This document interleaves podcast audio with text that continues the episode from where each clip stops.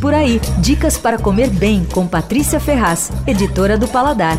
Você já deve ter visto uma garrafinha com uma bebida chamada Kiro, que está por aí nos bares e restaurantes mais descolados.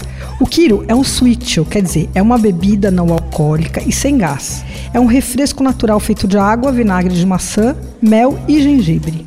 Não se sabe exatamente quem inventou, mas é certo que ele ficou muito popular entre os agricultores nos Estados Unidos, especialmente nas comunidades Amish. E aí ele acabou se espalhando pelo país todo, bom, e veio parar aqui, né? Uh, não importado, o que veio para cá foi a receita. O Kiro é o primeiro sweet brasileiro. É, a bebida é legal, ela tem um gosto predominante de gengibre, mas é um sabor diferente, sabe? Que mostra o doce do mel, a acidez do vinagre, de maçã, o picante do gengibre, é tudo ao mesmo tempo, assim, é interessante. Agora, fica bom bem gelado e com gelo no copo. É super refrescante e revigorante. E já tem muitos bartenders usando o Kiro para fazer coquetéis nos bares por aí.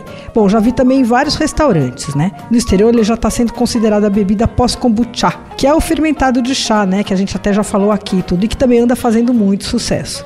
Bom, aqui o Switch ainda está começando, só tem uma marca nacional. Você ouviu Por Aí. Dicas para comer bem com Patrícia Ferraz, editora do Paladar.